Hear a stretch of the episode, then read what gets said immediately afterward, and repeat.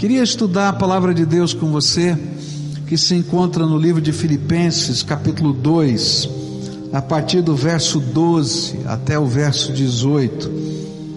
Filipenses 2, a partir do verso 12 até o verso 18, onde a palavra do Senhor nos diz assim: Assim, meus amados, como sempre vocês obedeceram, não apenas na minha presença, porém muito mais agora na minha ausência, ponham em ação a salvação de vocês, com temor e tremor, pois é Deus quem efetua em vocês tanto querer quanto realizar, de acordo com a boa vontade dEle. Façam tudo sem queixas nem discussões, para que venham a tornar-se puros e irrepreensíveis, filhos de Deus inculpáveis, no meio de uma geração corrompida e depravada, na qual vocês brilham como estrelas no universo. Retendo firmemente a palavra da vida, Assim, no, no, dia de Cristo, eu me orgulharei de não ter corrido nem me esforçado inutilmente. Contudo, mesmo que eu esteja sendo derramado como oferta de bebida sobre o serviço que provém da fé que vocês têm, o sacrifício que oferecem a Deus, estou alegre e me regozijo com todos vocês. Estejam vocês também alegres e regozijem-se comigo. Nesse novo parágrafo, o apóstolo Paulo desafia os crentes da igreja de Filipos a colocarem em ação a sua salvação. Ele diz: ponham em ação a sua salvação. Agora, o que, que significa isso? Quer ver como é difícil às vezes? Você tem ideia do que é que significa pôr em ação a sua salvação? Tem uma ideia? Então, agora que você pensou um pouquinho, fala o que você acha que é pôr em ação a salvação para quem está perto de você. Estou vendo um silêncio aqui. Fala aí o que você acha. O que é pôr em ação a salvação? É interessante como às vezes a gente lê a Bíblia, tem algumas frases, né? E a gente fica meio perdido com elas, né? Outro dia eu estava tava pensando, né? A gente fala glória a Deus, né? Já falou glória a Deus? O que quer dizer glória a Deus? O que, que significa? O que, que significa a palavra glória? Tem algumas expressões na Bíblia, né? E a gente até repete, e às vezes a gente não tem a amplitude do conhecimento. Então eu queria hoje falar para você o que, que significa pôr em ação a salvação. Nesse texto nós vamos perceber que a intenção de, do apóstolo Paulo era desafiar-nos a colocar em prática a fé no serviço cristão. A gente coloca em ação a nossa salvação quando a gente serve a Deus de modo prático, abençoando pessoas. Não são as obras que nos salvam, mas a Bíblia diz que a fé em nós produz obras. E o apóstolo Tiago vai dizer para a gente, não é? Que a, a, na palavra de Deus, Tiago vai dizer para a gente que a fé sem, a, sem as obras é morta. Então Paulo está dizendo: olha, coloque em ação a sua salvação, sirvam a Deus no serviço cristão. Pois a fé cristã não é uma mera contemplação do divino, mas é a prática da vontade de Deus e a manifestação da sua graça aos homens. E a fé viva se manifesta em ações, que vão primeiro denotar a mudança dos nossos valores, mas também vão ser ações que vão manifestar o serviço a favor da construção da fé na vida de outras pessoas, que vão manifestar a graça de Deus na vida de outras pessoas. E aí então Paulo vai começar nesse texto a dizer quais são as qualidades que devem permear o nosso serviço cristão. Olha, se você vai pôr em ação a sua fé, se você vai servir a Deus, se você vai executar a vontade prática de Deus na, naquilo que é abençoar outras vidas, vidas, qual deve ser a qualidade do seu serviço? E aí a gente vai aprender aqui com uma série de expressões do apóstolo Paulo estas qualidades. A primeira delas, a gente vai aprender que o serviço cristão é andar em terra santa. Fala assim para quem está perto de você: você está andando em terra santa. É sério o negócio, você está andando em terra santa, tá? Então, o serviço cristão, essa é a primeira coisa que Paulo vai trabalhar conosco. O serviço cristão é andar em terra santa. Versículos 12 e 13 dizem assim: Assim, meus amados, como sempre vocês obedeceram, não apenas na minha presença, porém muito mais agora na minha ausência, ponham em ação a salvação de vocês com temor e tremor, pois é Deus quem efetua em vocês tanto o querer quanto o realizar, de acordo com a boa vontade dEle. A primeira qualidade que, que Paulo enfatiza é a atitude atitude de devoção que deve ser manifesta no serviço cristão. E ele usa duas palavras-chave para entendermos isso. Ele diz que a gente serve a Deus, a gente executa o ministério que Deus nos deu, a gente usa o dom que Deus nos deu com temor e com tremor. E estas palavras elas eram usadas no Antigo Testamento para denotar aquela atitude de quem se encontra com Deus, quem pode perceber a glória, o brilho, o resplendor de Deus, a majestade do Senhor. E quando eles viam isso, eles temiam e tremiam. É interessante isso, porque já pensou, olha, Imagina aqui, não é? Não precisa ir longe, nem Deus aparecer aqui, mas se você tivesse os seus olhos abertos, começasse a ver anjos passando aqui. Olha, ia ter muita gente com medo. Não, fala a verdade, não é? Porque você está vendo algo sobrenatural. A palavra de Deus diz que alguns profetas temeram, tremeram e caíram de quatro. Né? A gente vai ver, por exemplo, Daniel que não consegue se levantar e o anjo do Senhor vai dizer assim: Daniel, você é muito amado, não precisa ficar com medo. A gente vai ver o apóstolo João vendo Jesus ressuscitado e ele cai de quatro também e ele tem que ser erguido pelo Todo-Poderoso. Então a gente vai entender que essa atitude de temor e tremor que está aqui na Bíblia é uma atitude de profunda devoção. O serviço cristão é feito em temor e tremor, em reconhecimento de que a gente não está fazendo algo para a gente, que a gente não está fazendo algo para uma instituição, mas que a gente está fazendo algo em nome do Senhor e para a glória do Senhor. E uma das coisas mais importantes de entender é que o serviço cristão não é obra minha, serviço meu, é obra de Deus. É obra de Deus. Nós agimos no nome do Senhor, a favor de pessoas que Deus ama, e para cumprir não a nossa vontade, mas o propósito de Deus. E quando nos servir, quando servimos, nos tornamos pessoas cooperadoras de Deus na terra. Isso que o apóstolo Paulo vai falar em 1 Coríntios. Ele vai dizer que nós somos cooperadores de Deus. E eu acho que quando a gente lê esse texto, fica muito forte uma imagem. Eu não sei se Paulo estava pensando nisso, mas há uma imagem que me vem à mente quando eu leio esse texto. É que quando Deus chamou Moisés para exercer o seu ministério, você lembra da história? Ele estava pastoreando ovelhas no deserto, não é? E ele viu uma sarça ardente.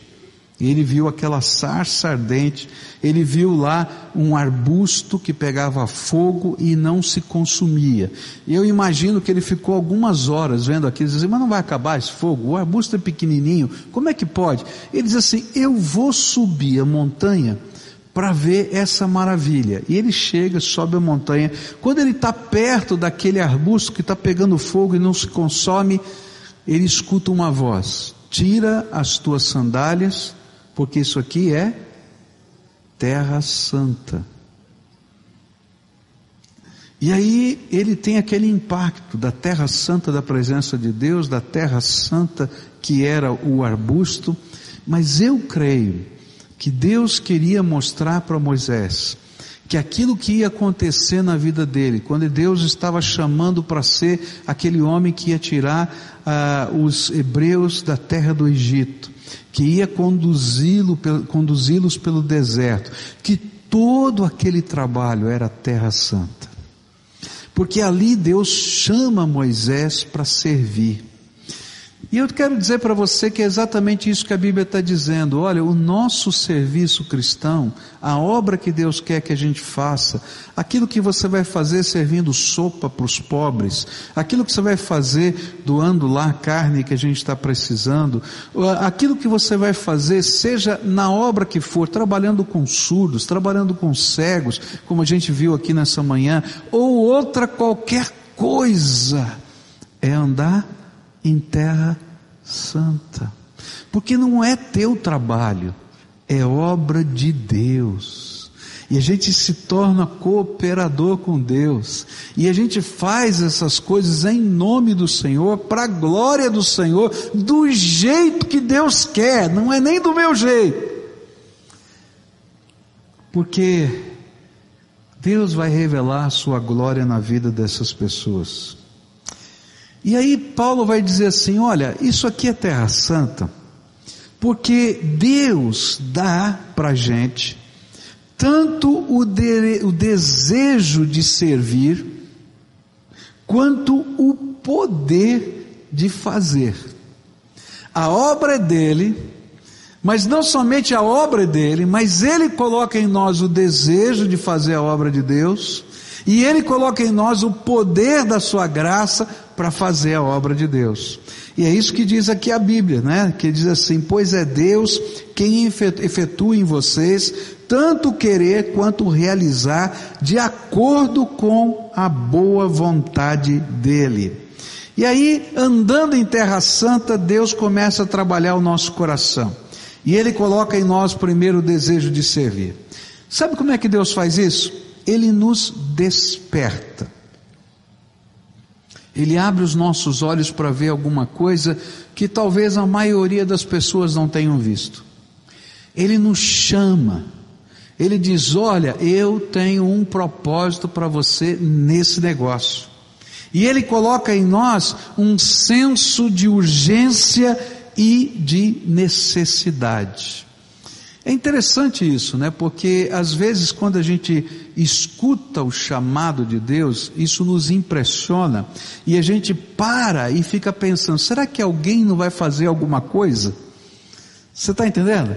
Diz assim: olha, eu estou vendo a realidade, será que ninguém mais viu? E a gente diz: olha, a igreja não está fazendo nada, o pastor não está fazendo nada, o João não está fazendo nada. E você está fazendo alguma coisa? Porque Deus está falando com você. Eu me lembro que um tempo atrás chegou uma pessoa e disse assim: Pastor, o senhor tem que fazer uma visita. É, filha, por quê? Falei assim: Olha, eu estava no meu prédio e eu vi no prédio da frente uma senhora que estava querendo pular da janela, para o lado da, da sacada do prédio. Ela colocou a perna para o lado de fora. Eu comecei a olhar aquilo, aquilo me deu uma angústia muito grande. Eu comecei a gritar para a mulher não fazer isso. Ela não atendia. Eu corri para saber é, é, é, com como eu podia fazer. Eu queria, fui bater lá na porta do, do porteiro para ele interfonar, para alguém fazer alguma coisa. E então conseguiram tirar ela de lá, graças a Deus. Mas alguém tem que ir lá. E eu falei assim, filha, será que Deus não tem nada para você fazer nessa história? Porque quem colocou você naquela janela para ver aquela mulher foi Deus. E Ele está colocando em você o senso, a angústia de que algo tem que ser feito.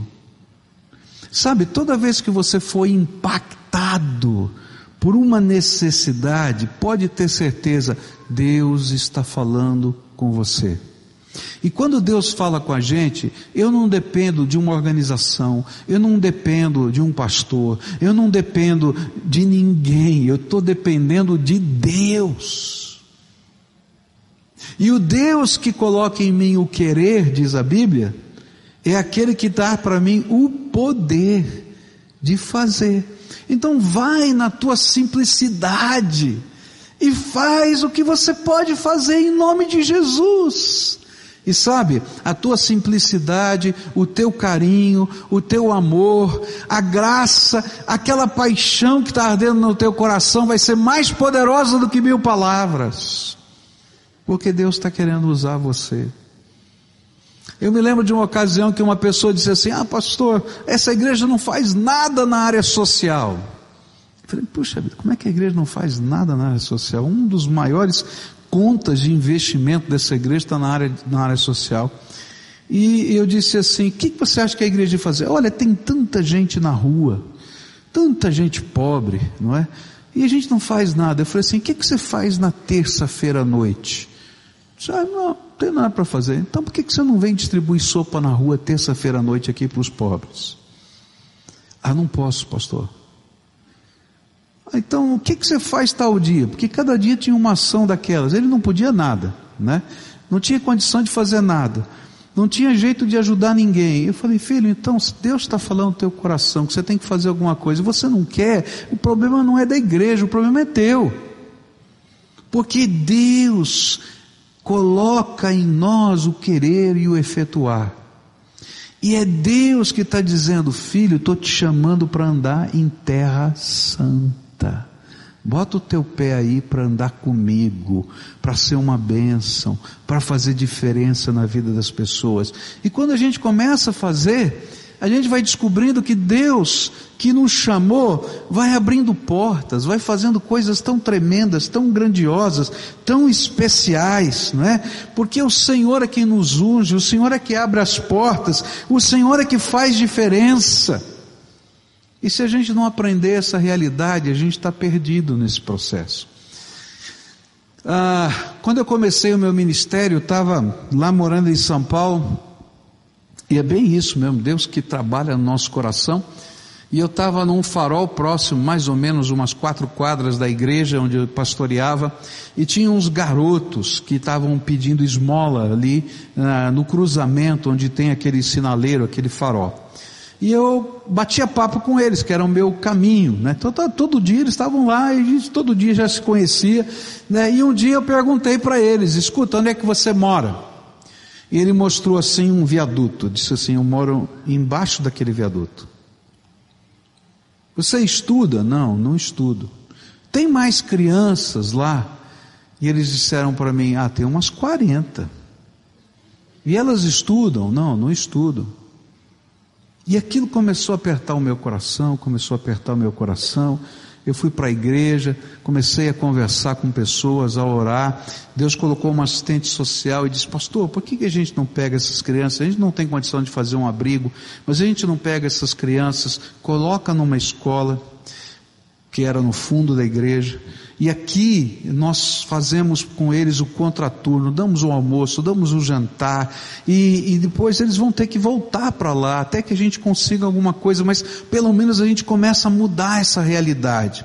E a gente foi lá, então cadastrou 41 crianças e foi uma briga tão grande. Porque primeiro a escola não queria receber as 41 crianças, porque era, era um, uma diferença muito grande de classe, uma diferença tão grande de tal coisa. Foi uma briga que naquele tempo não existia núcleo de ensino, existia delegacia de ensino. A gente foi lá na delegacia de ensino, deu parte da diretora que ela não queria receber as crianças, deu uma confusão, as 41 entraram naquela escola.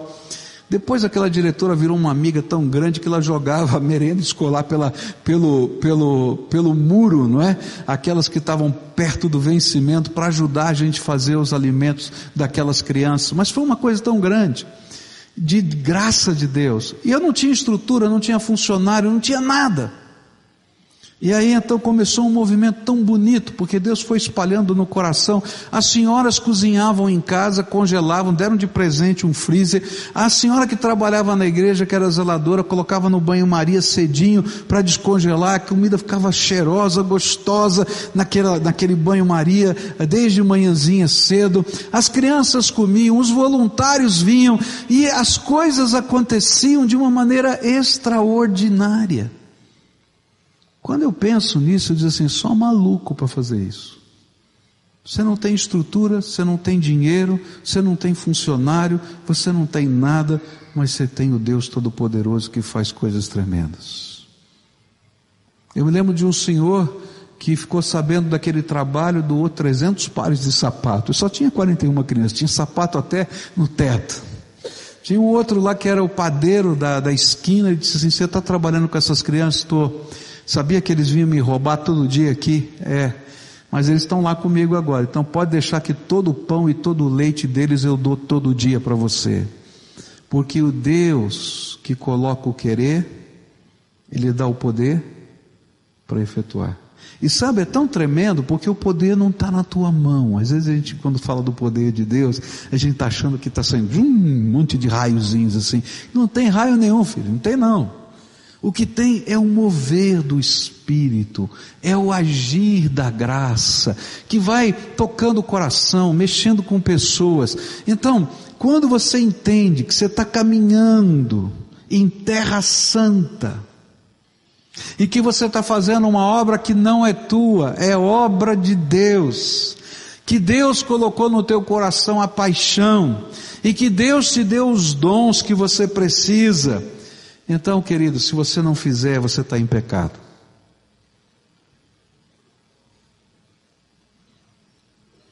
Porque Deus tem falado ao teu coração e tem prometido andar com você. É interessante que quando Deus falou com Moisés, ele disse assim: Eu vou descer para tirar o meu povo. Não era Moisés que ia, era Deus que ia descer para tirar o povo. Mas eu quero que você vá lá e fale com Faraó. É assim que funciona a obra de Deus na nossa vida, não é? E Deus então começa a manifestar o seu poder. E quando eu olho para a história de Moisés, eu acho tão bonito isso, porque primeiro ele tem um problema em casa. E muitas vezes quando a gente começa a fazer a obra de Deus, as batalhas começam em casa. Né? Como é que pode? Você está gastando muito tempo, você está fazendo isso, está acontecendo aquilo, né? Quem já viveu batalha assim em casa? Levanta a mão, né? É verdade o que eu estou falando, né? Olha, e aí Deus entra nesse negócio. Moisés começou a ter problema com a mulher dele. E a mulher dele não entendia esse negócio, que ele está deixando esse lugar, vai, pro, vai lá para o Egito, vai enfrentar Faraó, está correndo o risco de ser preso, está correndo o risco de tanta coisa. Tem o nosso filho aqui que ele quer circuncidar, mas no meio da jornada, a mulher dele tem uma experiência com Deus, e ela é a primeira a ser tocada pela graça. Sabe o que é isso? Deus que dá o querer, Ele dá o poder, para efetuar. Aí a Bíblia vai dizer que ele chega lá com aquele medo, em nome de quem eu vou? Você vai dizer em nome do eu sou, do Deus que existe, do único, tá? E aí ele vai, chega lá para falar, e Deus começa a fazer sinais, para dizer sou eu mesmo. Quando ele se encontra com o faraó, vem as pragas. O que a Bíblia está tentando dizer para a gente é, a obra não é minha, a obra é de Deus. Deus colocou em mim a paixão. E Deus vai colocar em mim a capacidade. E o que for preciso. Mas eu tenho que sair da inércia e dar passos de fé. Se eu não aprender a fazer isso, eu estou em pecado. Por isso que a Bíblia diz assim: se você sabe fazer o bem e não o faz, você peca. Por quê? Porque Deus está te chamando para ser parceiro da sua obra. Então a primeira lição que esse texto me traz é justamente esse. Você está em terra santa. porque Deus está te chamando para andar com Ele. A segunda coisa que a gente vai aprender, e, e eu vou concluir com ela, é que o serviço cristão é um alegre serviço de louvor a Deus.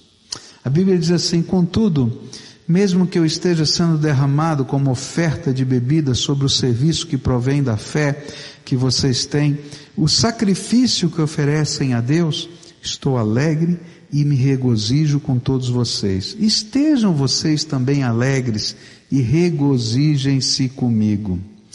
Uma segunda qualidade que Paulo destaca para o serviço cristão é que o serviço cristão é a expressão de um louvor alegre. A expressão da alegria de quem conhece a misericórdia, o poder do Salvador e que deseja de toda a alma derramar-se em oferta sacrificial de louvor. Há alguns princípios que a gente tem que conhecer. O primeiro deles tem a ver com Hebreus 13, versículos 15 e 16, onde o, o, o autor de Hebreus nos ensina que no Velho Testamento a maneira de cultuar a Deus era através de sacrifícios, tá? De ofertas. Podia ser oferta de um animalzinho. O que, que era isso? Você degolava o bichinho, tá? Na frente do altar, e aí aquele bichinho era queimado ali no altar. Esse era um tipo de oferta. Outra oferta de louvor e adoração era pegar o bichinho, não é? Degolar o bichinho, tirar a pele dele, não é? E você assar, fazer um churrasquinho do bichinho. Uma parte ficava para os sacerdotes, a outra parte você comia com a sua família em louvor a Deus.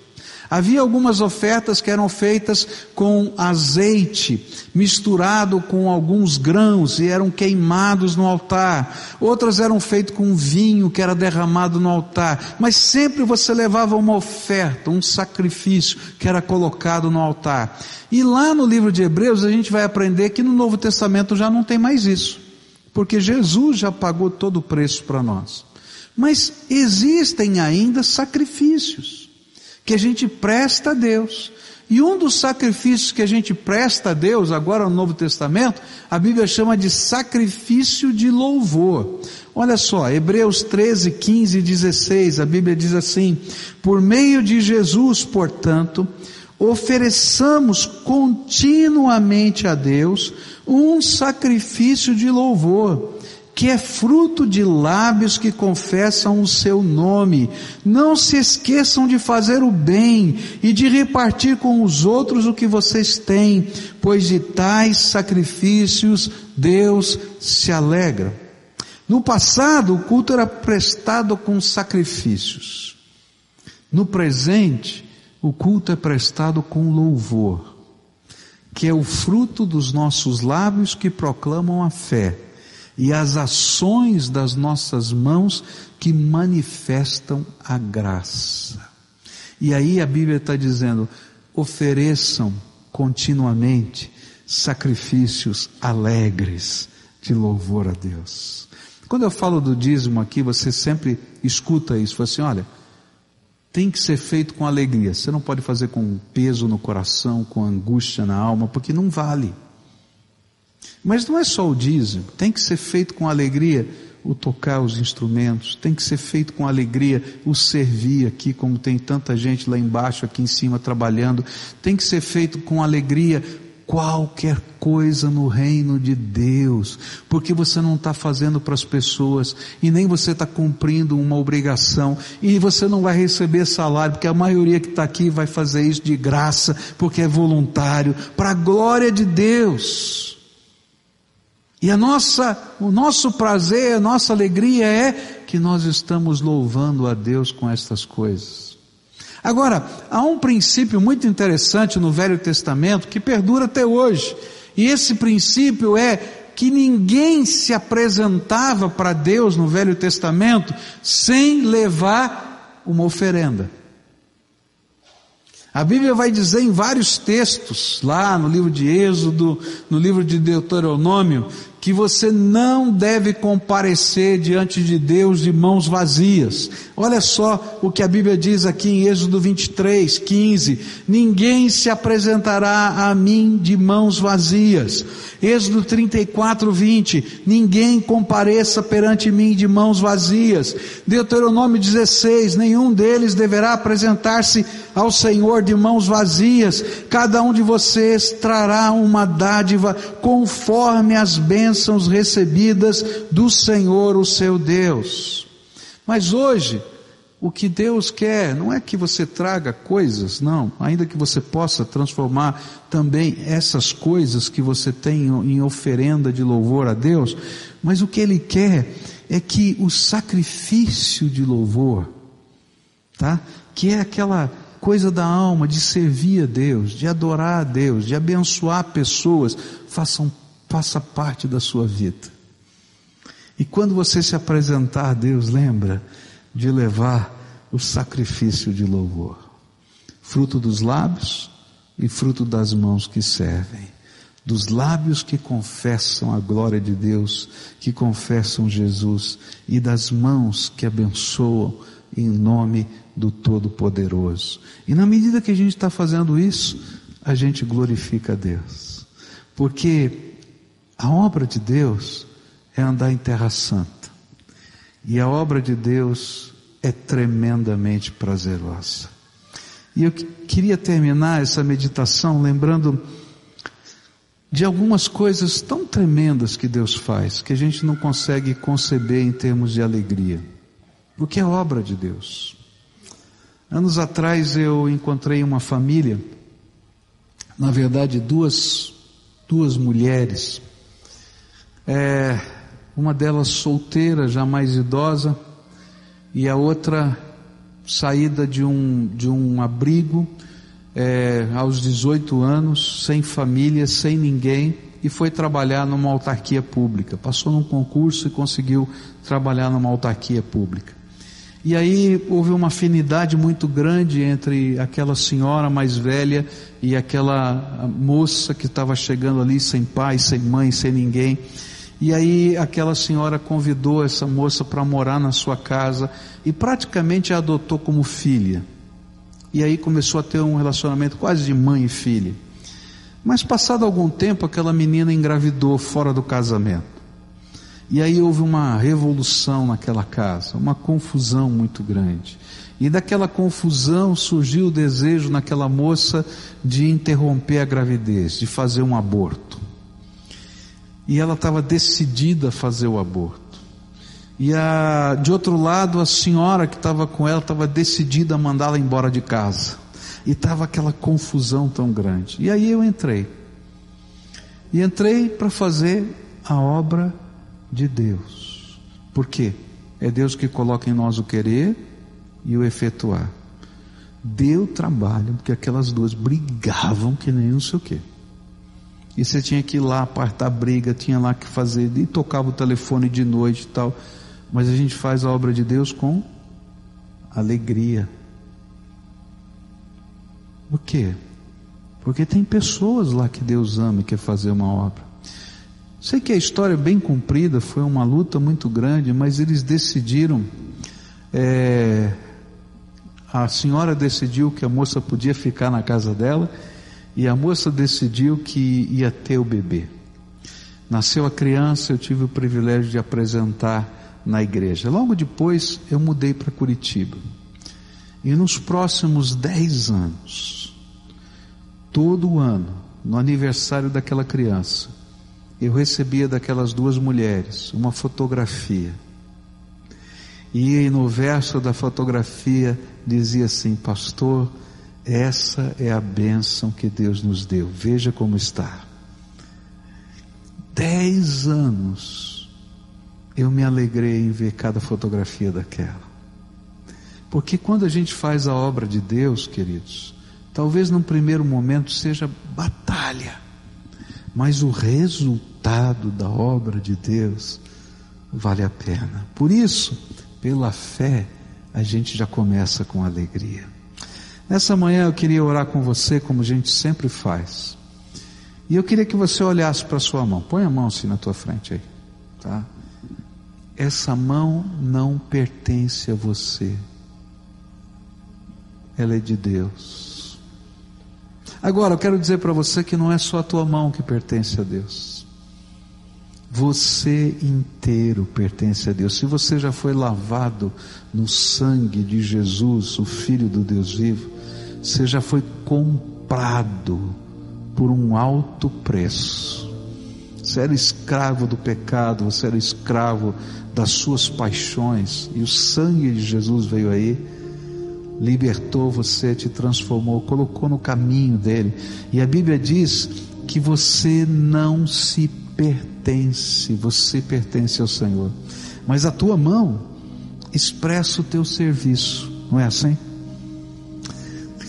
E eu queria dizer para você que Deus quer usar a tua vida, os teus dons, os teus talentos. Teve um colega meu que fez uma coisa muito bonita, eu não fiz ainda aqui, mas eu estou com essa ideia na cabeça já há um tempo.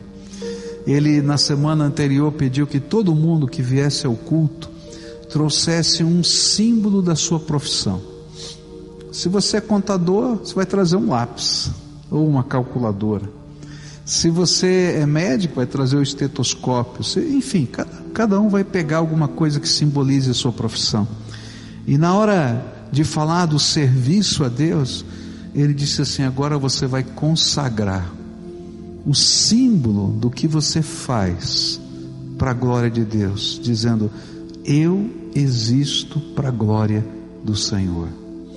Eu não estou fazendo isso aqui, você não trouxe símbolo nenhum, mas você tem a tua mão. Tua mão representa o teu serviço, o teu trabalho, a expressão prática do teu agir.